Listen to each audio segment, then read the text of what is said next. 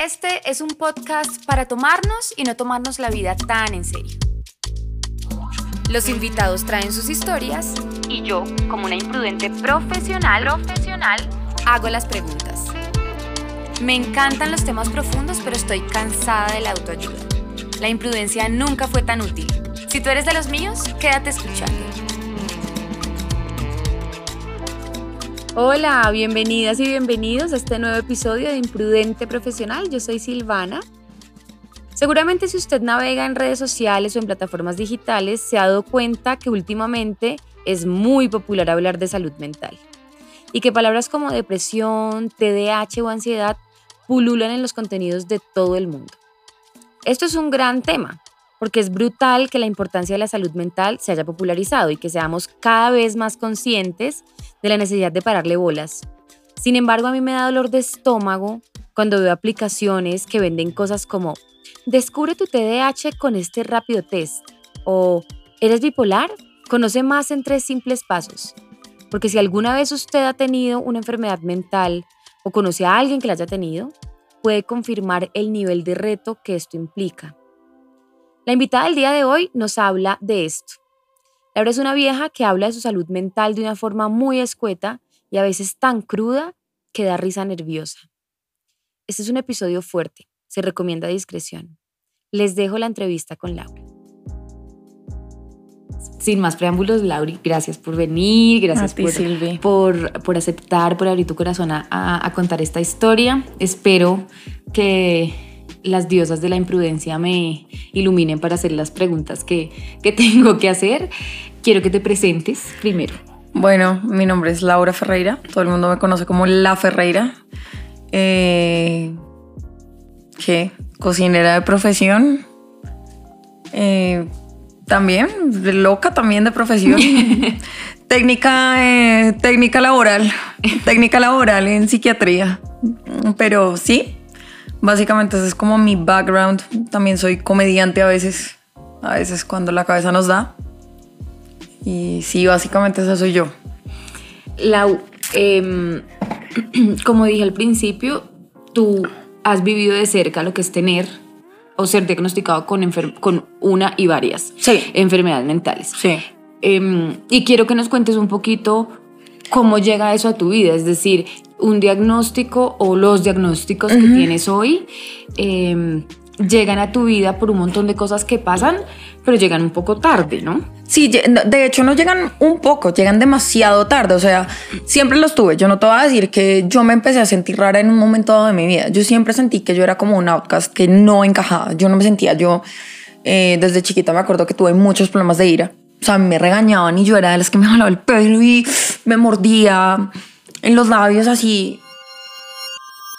Y aunque Laura siempre se había sentido rara y diferente a los demás, a los 14 años sucede un primer episodio que parte su vida en dos. Cuando mi mamá se suicida, es cuando yo experimento realmente como eh, un primer diagnóstico de depresión.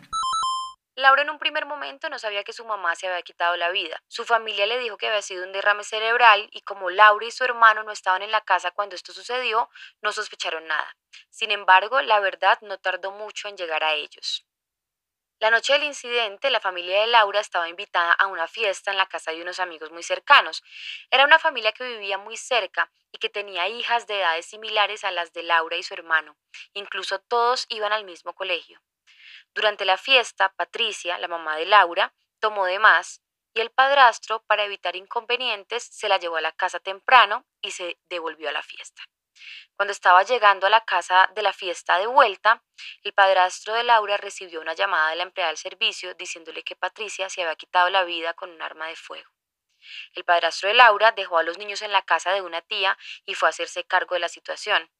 Es en ese momento cuando los niños les dan la versión del derrame cerebral del que hablamos antes, pero en la casa de los amigos sí se sabía la verdad. Las hijas de los amigos sí sabían la verdad y fueron ellas quienes después le dijeron a Laura la forma en la que había muerto su mamá. Como pueden imaginar, no fue la mejor manera de enterarse. Cuando yo me entero de la verdad es cuando yo empiezo como a sucumbir en ese hoyo de mierda, porque literal, eso es la depresión. Y es como la primera vez que alguien me habla a mí de que la depresión es una enfermedad. No me diagnosticaron como tal, pero dijeron, ella puede tener un poco de depresión, es normal, su mamá se suicida, bueno. En los siguientes tres años, Laura pasó por muchos cambios. Se fue a vivir con una tía porque su padrastro consiguió una nueva pareja, terminó el colegio y entró a estudiar medicina. Un día saliendo de clase decidió tomarse unas cervezas con unos supuestos amigos y sucedió lo que como ella dice, entre comillas, le abrió la puerta al mundo de la psiquiatría. Luego cuando yo tengo 17 años, que es cuando a mí me abusan sexualmente, eh, cuando yo entro a la clínica, a la San Ignacio, yo empiezo a tener unos descontroles terribles. Yo le dije a los médicos, yo me quiero matar. Les dije, me quiero matar por el hecho de que yo no quería enfrentar a mi, a agresor, por cómo la policía se había comportado conmigo, por lo culpable que me hicieron sentir. Y yo dije, yo no quiero esto. O sea, es que yo no quiero vivir esta mierda más. O sea, yo me quiero matar. Literalmente, o sea, a mí, como te decía, me drogan, me meten en un carro. Me acuerdo que era un carro porque pues veo la parte de abajo del guardabarros, era un Clio azul. Metió en la parte de la ambulancia de la Corpas cuando yo estaba en medicina de ahí no me acuerdo nada más. Después me acuerdo que estaban cuatro personas. Laura tiene recuerdos fragmentados del abuso, en diferentes lugares, con diferentes personas, pero cuando finalmente recobra la conciencia, estaba en la sala de una casa de alguien que no conocía, con gente que no conocía. De ahí no me vuelvo a acordar más hasta que me levanto en la sala de una casa, tirada en un tapete, casi sin ropa, estaba tan drogada que yo no oía voces. Yo oía como una psicofonía, como. Y me decía, no diga nada, no diga nada. Yo salgo de esa casa corriendo. Sé que quedaba cerca de las vías del tren, pero por donde no pasa el tren en Bogotá. O sea, no sé dónde estaba. Y un señor en bicicleta me dice, ¿qué te pasa? yo, no sé, señor, creo que me acaban de violar, pero no sé. Y el man ve que alguien me empieza a seguir. Me dice, ¿hay alguien que te está siguiendo? ¿Tú eres Laura? Y yo, sí. Si alguien que te está siguiendo coge 20 mil pesos y vete. Un ángel. Yo cogí un taxi. Y él me dijo, ¿para dónde la llevo? Yo le dije, ¿para dónde quieras? Sáqueme de acá, sáqueme de acá, sáqueme de acá, sáqueme de acá, por favor, sáqueme de acá, sáqueme de acá. que yo lloré, lloré. Yo no sé cuánto tiempo pasó, puede haber pasado un minuto, como media hora. No sé cuánto pasó. Cuando yo levanto la cara, veo como por donde vive un amigo. Señor, métase por acá. ¿Está seguro? Y yo sí. Métase por acá. Llegué a la casa de un amigo, eran las 6 de la mañana. El man vas a recibir mis marica, dije el pique, y yo llorando y me acabo de largo, ayúdeme, ayúdeme, ayúdeme, es cuando empieza todo. Llega la policía de infancia y adolescencia, llaman a mi tía, bueno, todo el cuento. Ah, y, te y, y, ahí es cuando... Cuando me internan. Cuando te, te, internan y ahí te dicen como, ok, esto es un diagnóstico sólido Ajá. de depresión mayor. Depresión mayor, depresión clínica ya. ¿Cuánto tiempo estuviste internada? Dos semanas. ¿En la Monserrat? ¿En dónde? En la, el pabellón mental de San Ignacio. Salgo yo, empiezo una terapia psicológica, psiquiátrica. Mi familia, digamos, aparentemente creyó en un punto hasta que ya dijeron, no, ya, ya usted tiene que estar bien. A los dos meses ya es suficiente pagarle psiquiatra y medicamentos ya. Lo cual no es bueno. Por experiencia ya sé que uno no le puede quitar un psiquiátrico un medicamento así tan... Pero los medicamentos no te los daba la, el seguro... No. Ah, ¿no? En esa época la EPS no me aprobó terapia psiquiátrica. Tocó particular. No jodas. Sí. Ajá. Y la excusa fue que porque el diagnóstico de medicina legal y que habían dado en la San no, no era suficiente para la EPS para brindarme los medicamentos. América. ¿Que será suficiente para las EPS? Estar muerto. Ah, sí. Ajá. Pero ya no lo cubren porque ya te mandan a la Gaviria. sí, pasa. Eh, ya es cuando pues ya me enteré de mi embarazo, toda la cuestión. Fue terrible para mí. Bueno, Casos que llega un momento que yo ya me siento, digamos que cuando, no sé, mi hija ya tiene, empieza a tener un año y medio, dos, que ya, yo ya digo como, es que en serio hay algo que no está bien en mí. O sea, primero era como la cuestión de mis papás, porque vengo de una familia disfuncional de dos padres adictos, de dos padres alcohólicos, de dos padres putamente disfuncionales. Y luego, bueno, tiene que ser eso. Claro, y luego pasa lo de tu mamá. Y después pasa lo de mi mamá, pero yo viví con mi mamá antes, antes de que mi mamá se muriera, yo viví con ella, igual me sentía así. Y después mi mamá se muere y me sigo sintiendo igual. Y peor, o sea, y todo iba empeorando y cada situación que pasaba sigue empeorando. Entonces llegó un momento que yo dije, es que hay algo que no está bien. O sea, si yo ya he intentado flores de Bach y aromaterapia. Y es que para este punto Laura la había intentado todo. No sin antes decir que toda la vida, como siempre, fui como medio rara. Mi familia me llevó a terapia de ángeles, terapia de constelaciones, a reiki, a reiki, reflexoterapia, acupuntura, liberación. Me han hecho dos liberaciones cristianas, tres exorcismos. Cállate, maricas. en Te lo juro. A mí me hicieron dos liberaciones como tal, pero así de... Marica, ¿cómo En el son? lugar de su presencia. Ay, no, no, marica. A mí me llevaron, yo supuestamente empecé a ir a la iglesia porque mi tía era como tienes que ir, no sé qué. Yo empecé a ir a los grupos de oración y yo, "Ah, esto sí, güey, puta, da". Bueno, Ajá. no tienes que hacer el retiro espiritual. Entonces el primer Todos, día to- todos hemos caído ahí, huevón. te dicen que hagas el voto del silencio. Son 24 horas en silencio. Ajá. Y después, obviamente, bueno, empiezan a tocar temas que para mí, pues, emocionalmente, indiferentemente, sean tocados en una iglesia donde sea, me duelen. Y más cuando yo tengo 17 años. No me jodas, o sea, no me hables de suicidio y de muerte porque es que eso es lo que estoy viviendo. Pero nada, ni siquiera dos liberaciones cristianas que le hicieron en un retiro espiritual le funcionaron. Hay algo que no está bien. Hay algo que en mí no está bien y no me siento bien. Y es cuando yo pido ya ayuda y digo, me vale huevo todo y me voy a un psiquiatra. Y ahí es cuando me dicen, bueno, tú tienes depresión mayor con trastorno de ansiedad secundaria.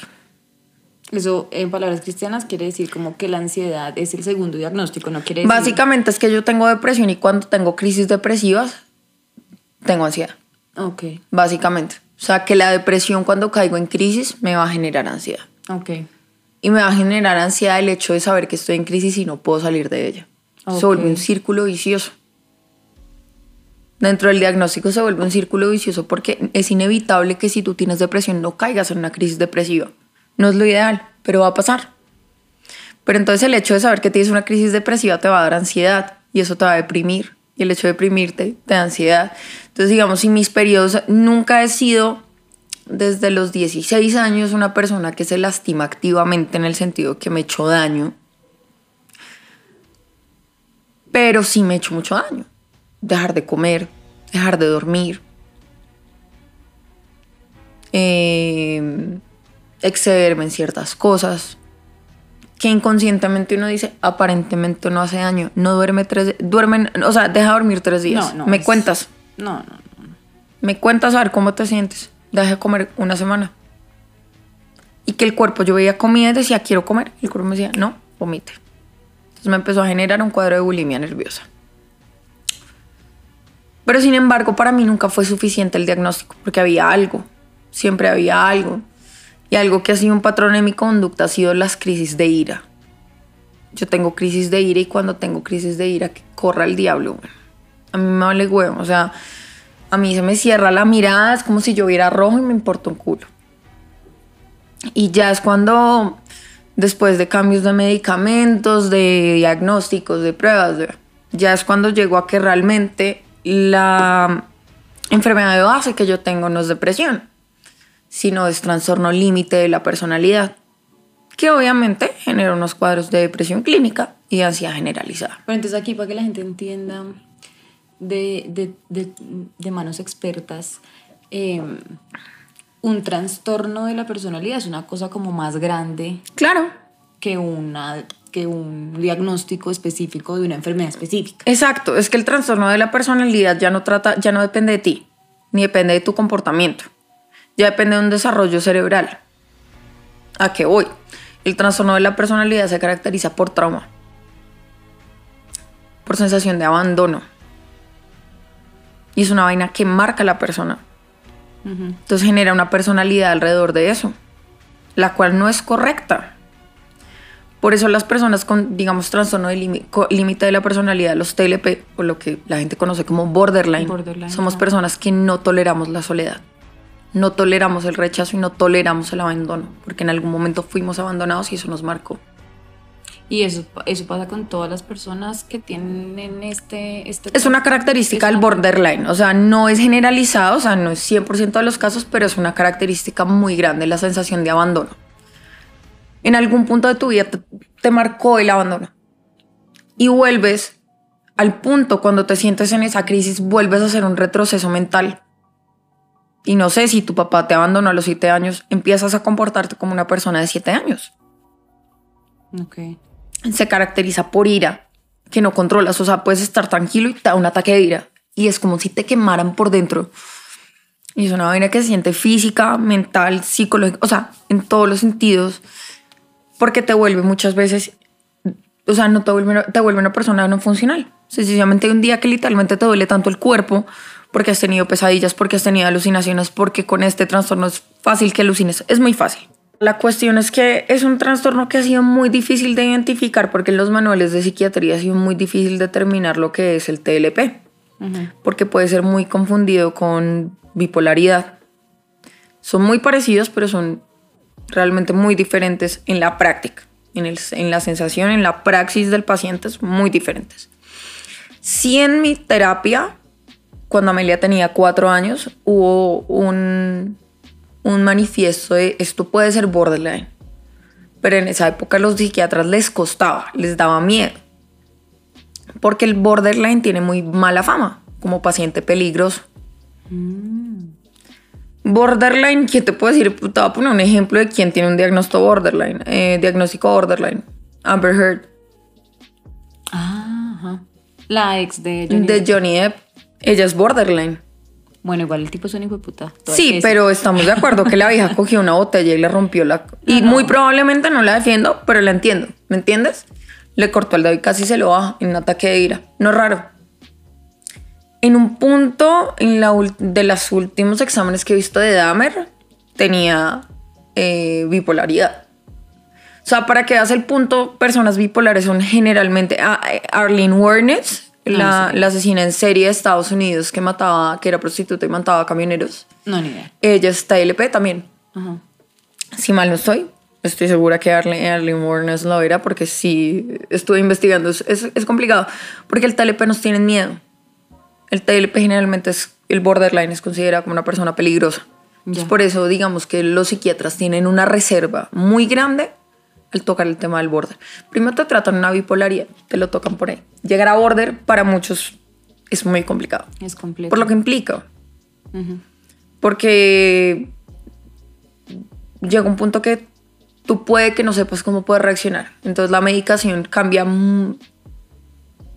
o sea, cambia de una manera drástica de ser diagnosticado con depresión. O sea, yo empecé tomando sertralina 25 miligramos dos veces al día y que te apina de 25 para dormir. Yo ahorita estoy tomando una animalada, o sea, yo estoy tomando paroxetina dos veces al día. Estoy tomando ketiapina tres veces al día, de hecho tomo 300 miligramos para dormir. Estoy tomando clonazepam. Ahorita me tienen una dosis baja a comparación con me tenían, pero igual es alta y me tienen con propanolol para poder controlarme. ¿Por qué? Porque yo tengo una conducta del, del, comportamiento. Entonces, ni siquiera yo sé cómo puedo reaccionar a ciertas situaciones. Digamos, yo no me puedo exponer a mucho ruido, a ruido muy fuerte, a luces muy, porque me estimulan y no me, o sea, literal, mi cabeza se friquea.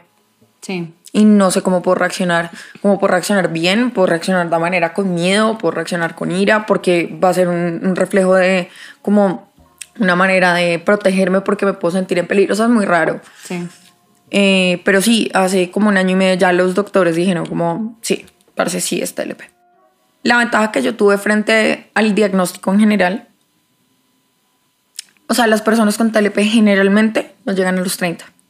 O sea, es muy común que el suicidio contra su vida, pero entonces, pero, pero entonces... Pues, Lo que a mí me salvó fue que yo ya estaba en terapia. Ah, yo estaba en terapias de los 22. Entonces, digamos que todo el medicamento y toda la terapia, digamos que amortiguó un poco eso.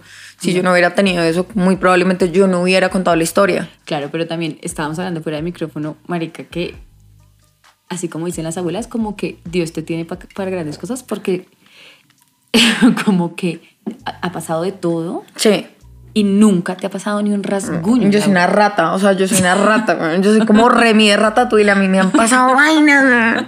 Es como, parce, tú ya no deberías estar viva y lo reconozco. Y, estás, weón. Y lo estoy. Estás. Y lo que yo te decía también fuera del micrófono, a veces digamos que cuando tú estás en un momento estable de la vida, está bien, pero cuando tienes una crisis, eso pesa. Eso pesa. Pesa cuando tú no te quieres levantar de la cama, cuando literal te duele el alma, o sea, porque la gente a veces no entiende lo, lo incapacitante que puede ser una enfermedad mental. que es que te duele el cuerpo, o sea, que no puedes comer, que tienes diarrea, que quieres ir al baño a vomitar, que no, o sea, no puedes contigo, no puedes levantarte a trabajar a lo que sea. Es cuando pesa el hecho de decir, yo por qué putas me levanté hoy. Yo no quería levantarme. Entonces cuando estás en esa crisis y te das cuenta que han pasado tantas cosas y a la final no has muerto, es como... Creo que para, para mí, creo que para muchas personas pasa que tengo que hacer yo en la que he hecho mal para seguir vivo. ¿Qué he hecho mal yo para seguir en estas? Porque claro, tú puedes mirar, o una persona sana puede mirar la, un día como una nueva oportunidad. Cuando tú tienes un demonio en la, en, en la espalda que no te deja ni respirar, el hecho de seguir vivo se vuelve una carga más. Pero lo que te digo, o sea, yo, lo que te decía fuera del micrófono, yo desde los 16 años no tengo un intento de suicidio, suicidio porque físicamente le tengo miedo a la muerte. ¿Al dolor? Ajá. Tengo, o sea, para la muerte, pues no creo en nada, no soy una persona muy creyente, entonces, pues digamos que sé que me muero y pues ya dejo de sentir. Es el momento en que me vaya a morir, qué va a pasar, qué voy a sentir. La ansiedad de saber de pronto si está mi hermano y va a llorar o si mi hija va a... O sea, el, el, el, digamos que la situación en general me genera ansiedad, entonces eso me da miedo de morir. Me da miedo que me duela, porque no soporto el dolor, o sea, creo que he pasado muchos dolores en mi vida como para sentir otro más.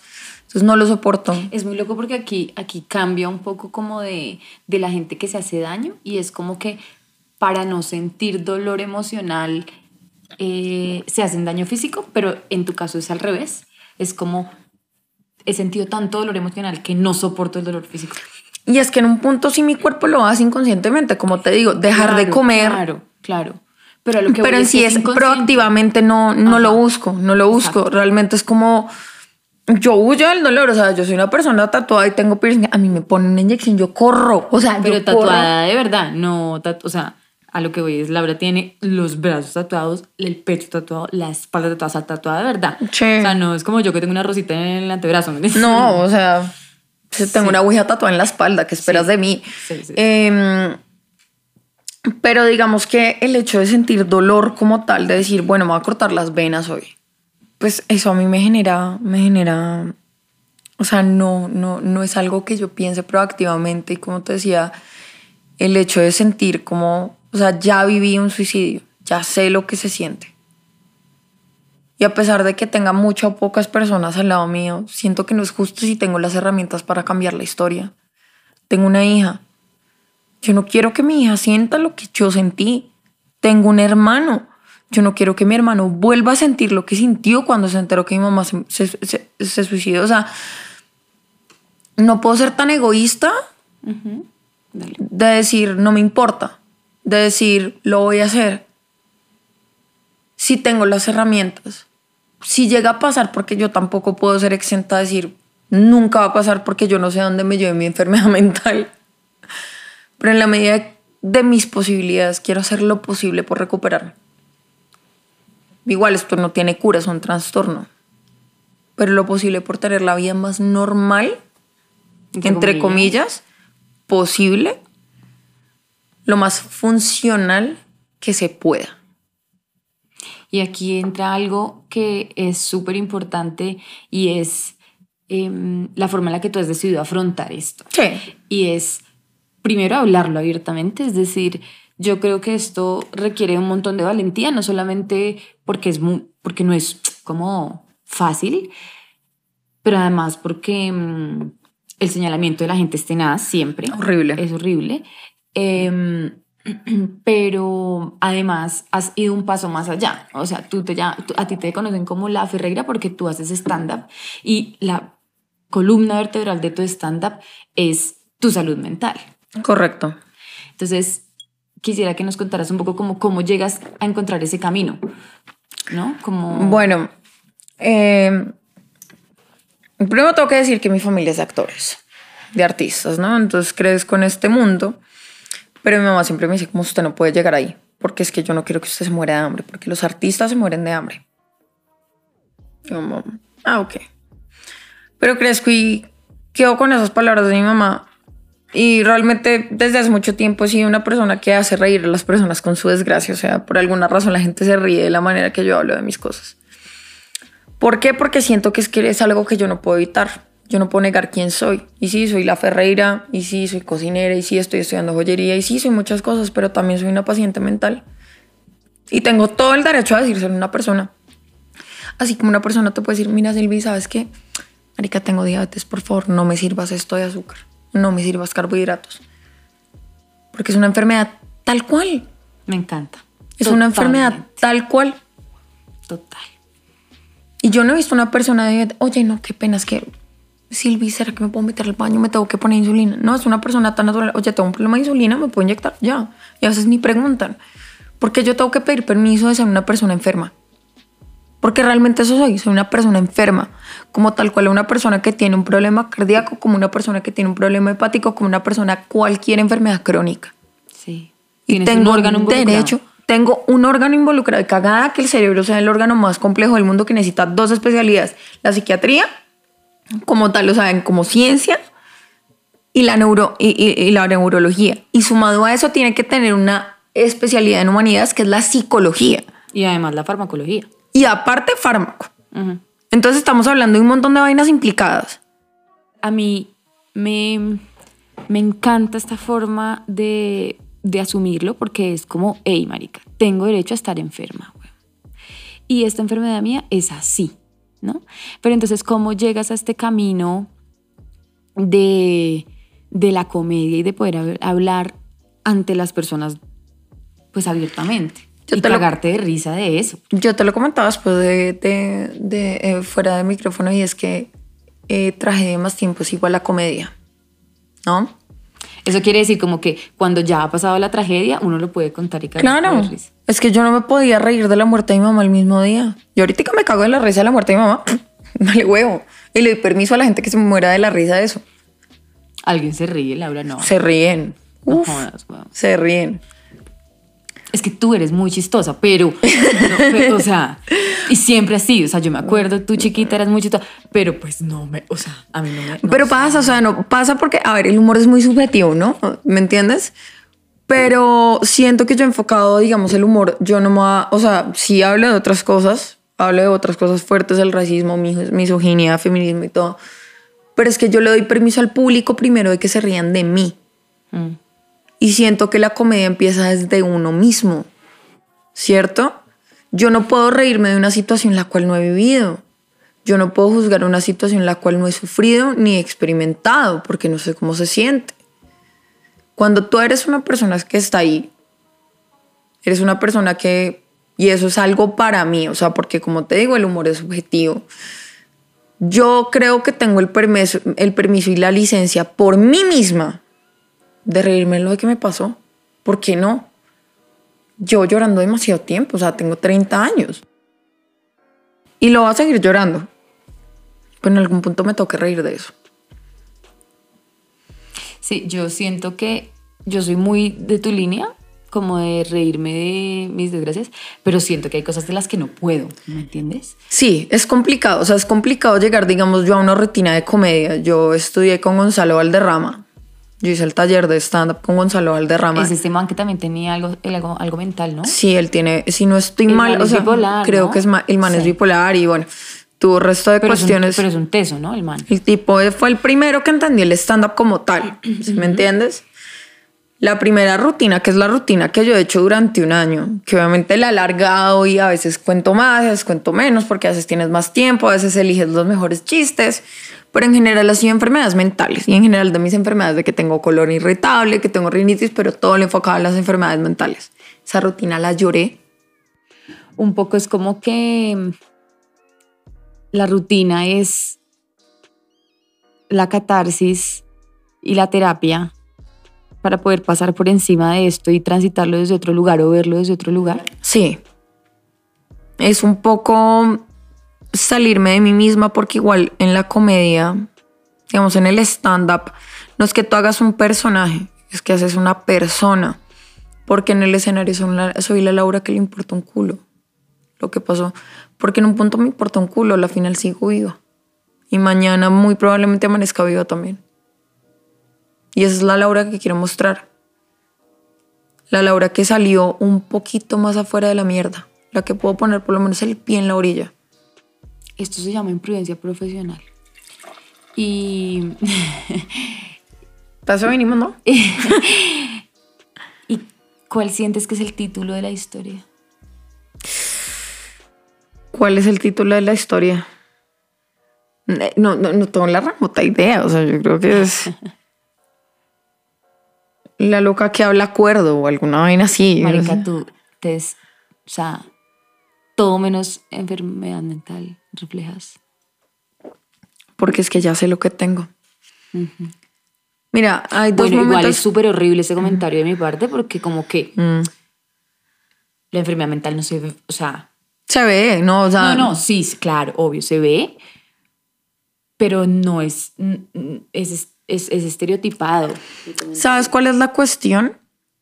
No es que sea estereotipado, es que la mayoría de personas se niegan a aceptar un diagnóstico. A integrarlo. Digamos que hay un momento muy difícil dentro de la terapia, que es cuando te dicen que tienes. Ese creo que es uno de los momentos más difíciles porque tú ahora te enfrentas a lo que realmente, o sea, como que tu cabeza y el diagnóstico hacen como, hola, te conozco. Y dices como, mierda, no puedo ser yo. No, o sea, esto no me puede estar pasando a mí, es esa vaina que te pasa y ahora me tengo que medicar y tengo que estar dependiendo de un medicamento y ahora ya no quiero y no sé qué. Pero no es, no es, no es, yo, yo lo hubiese pensado al revés, como de, uff, parce, por lo, ya por lo menos sé. Inicialmente no pasa. Inicialmente no pasa. Inicialmente es el miedo y es la vaina y decir otra vez me fallé y ahora tengo que estar. O sea, por ejemplo, en mi caso, yo tengo que depender de un medicamento para regular mis emociones y regular mi vida. Y al principio, obviamente, digamos que el primer pensamiento fue, "Uy, ya sé lo que tengo. Sí. Después la cabeza, obviamente, como está en crisis, entra la vaina de otra vez fallé y ahora tengo que estar dependiendo de medicamento, yo no sirvo para nada, yo no funciono. y ahora- ¿Sí me entiendes? Sí.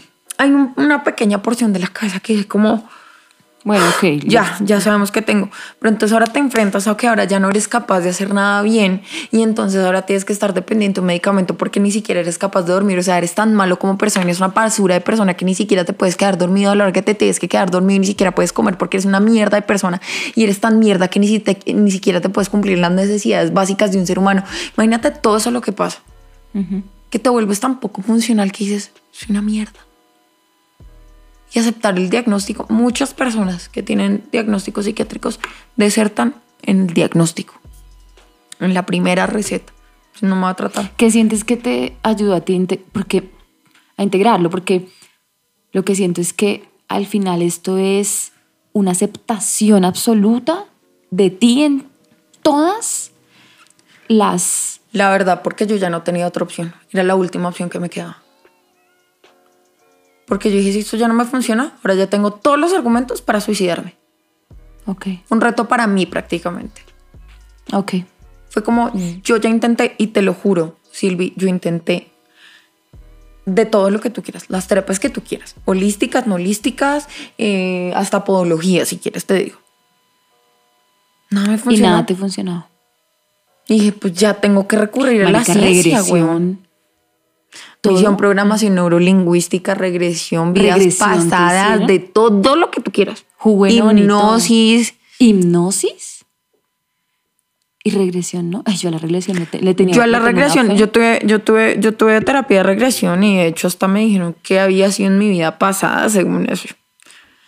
Lo que tengo, tengo una ouija tatuada. O sea, no, no, ¿Y no. por qué tienes una ouija tatuada? Porque no creo en nada de eso. Ah, Es como un statement de decir, me vale verga. O sea, ya, lo probé todo y eso no funciona. Ya, ya, ya. Un, uh, un poco, ¿cómo se llama? Un poco... eh, puta, no sé la palabra. Eh, fuerte el statement. Sí. Ya basta, sí es verdad. No me encanta. Eh, ¿Qué te iba a decir? Pero sí es la huevonada que cuando, o sea, fue como un reto para mí decir, bueno, ya, ya lo intentaron todo por mí, ahora lo voy a intentar yo, vámonos con la psiquiatría. Y si no funciona, ahora ya tengo todos los argumentos para suicidarme. O sea, como que yo veía en mi cabeza un checklist. Decía, esto ya lo intenté, esto ya lo intenté, esto ya lo intenté. Como que sentías que, que las otras terapias no dependían de ti. Exacto. En un punto sí, en un punto no.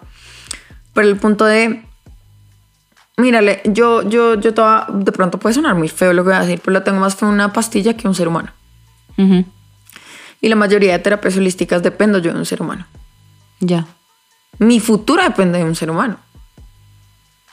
Y ese ser humano ejerce una, un control mental en mí, de convencimiento. Generalmente pasa en las terapias holísticas. Por ejemplo, en las liberaciones, en las regresiones, en- tú dependes de que la otra persona lo haga, lo cual me perturba. Ok. No me gusta depender de nadie. ¿Por qué? Porque le tengo miedo por mis papás. Y la mi mamá la cagó durísimo conmigo muchas veces. Pero ya lo intentó muchas veces. Mi mamá era alcohólica para los cojones. O sea, Silvi, mi mamá se tomaba 5 o 6 litros de ron el fin de semana sola. Más lo que se comprara para la visita. Pero mi mamá intentó ser mamá. Luchó contra ella misma para ser mamá. Y al final el resultado no fue el mejor.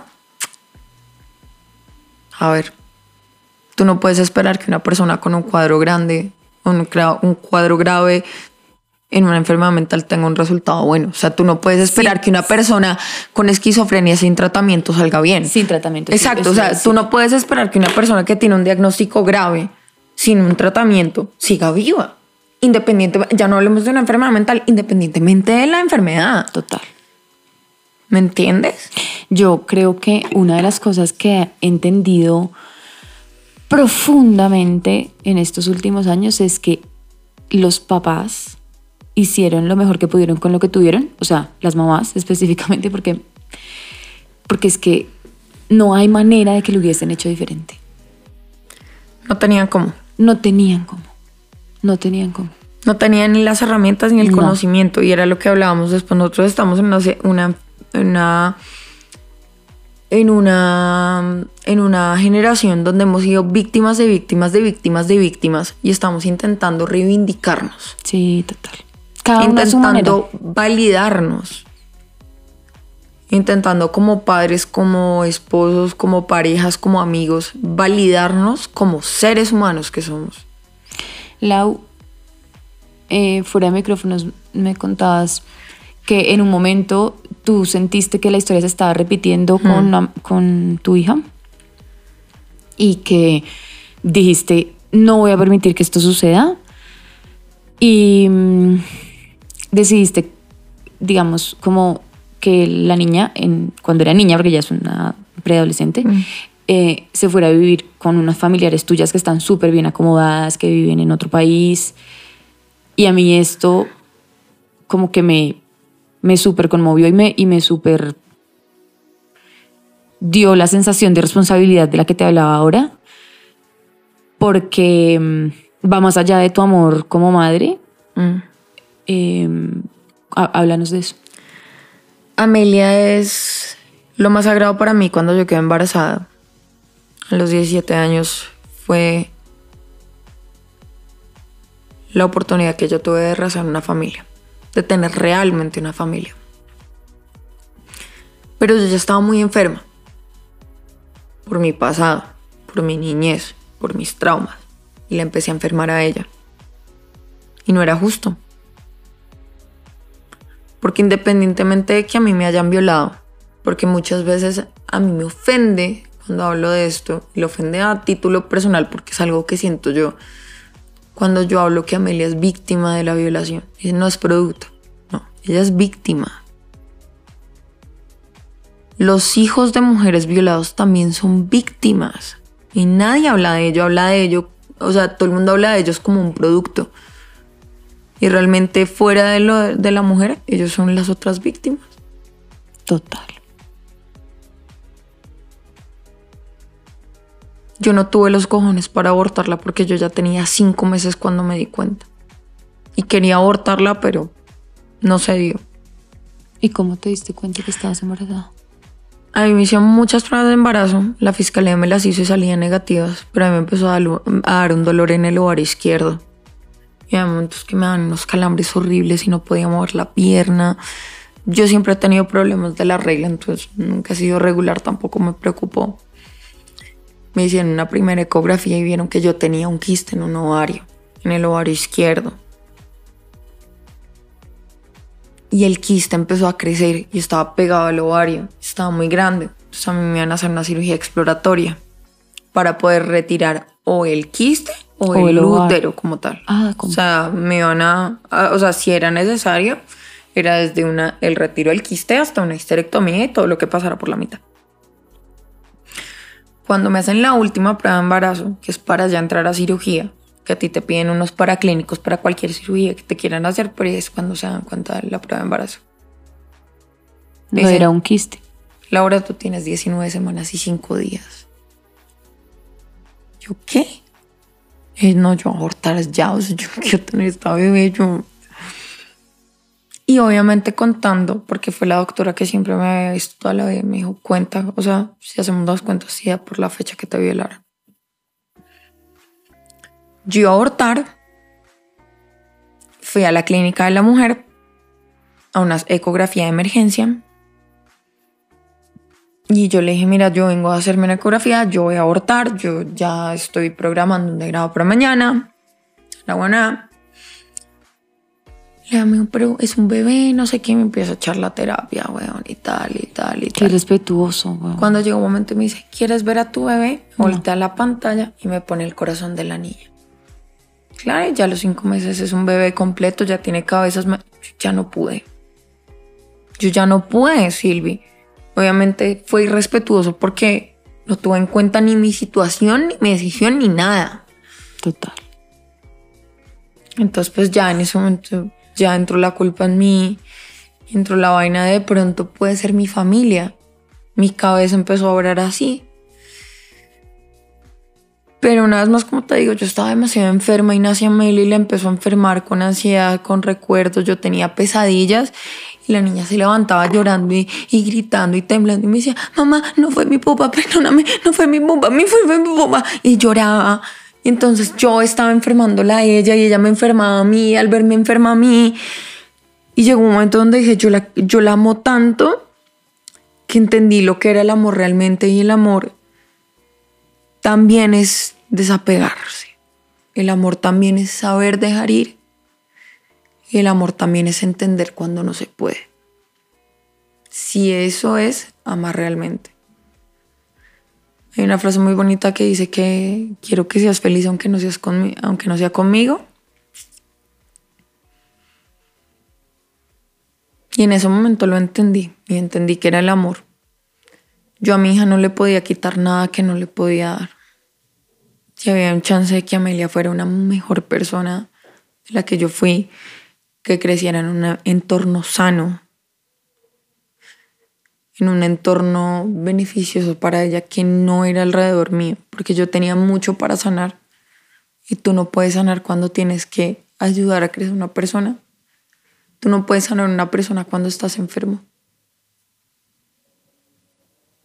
Y yo no quería que pasara eso mismo que pasó con mi mamá. Mi mamá intentó hacerme a mí la mejor persona que pudo, pero mi mamá estaba enferma. Si mi mamá tal vez se hubiera tratado, se hubiera recuperado, muy probablemente diferente hubiera sido la historia, pero no pasó. Pero yo no podía permitir eso. Y fue cuando dije, mi mamá también me tuvo que dejar, igual que tuvo que dejar a Amelia. Mi mamá tuvo que tomar una decisión, igual como la que yo tengo que tomar. ¿Qué decisión vas a tomar para que esto no pase? Y fue cuando dije, saquen a Amelia del país, llévensela. Está bien. Y me va a doler a mí. Y me duele todos los días de mi vida.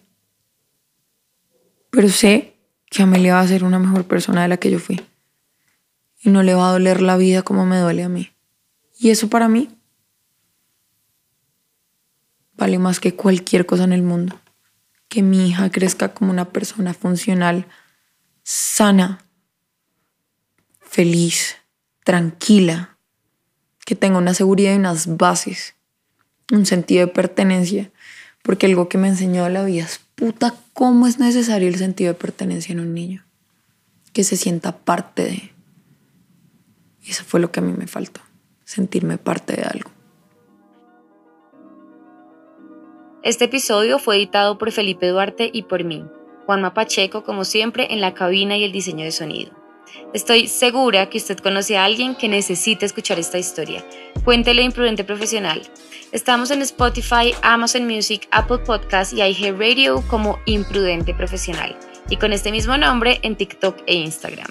No olviden porfa calificarnos. Un abrazo y nos escuchamos el martes. Bye.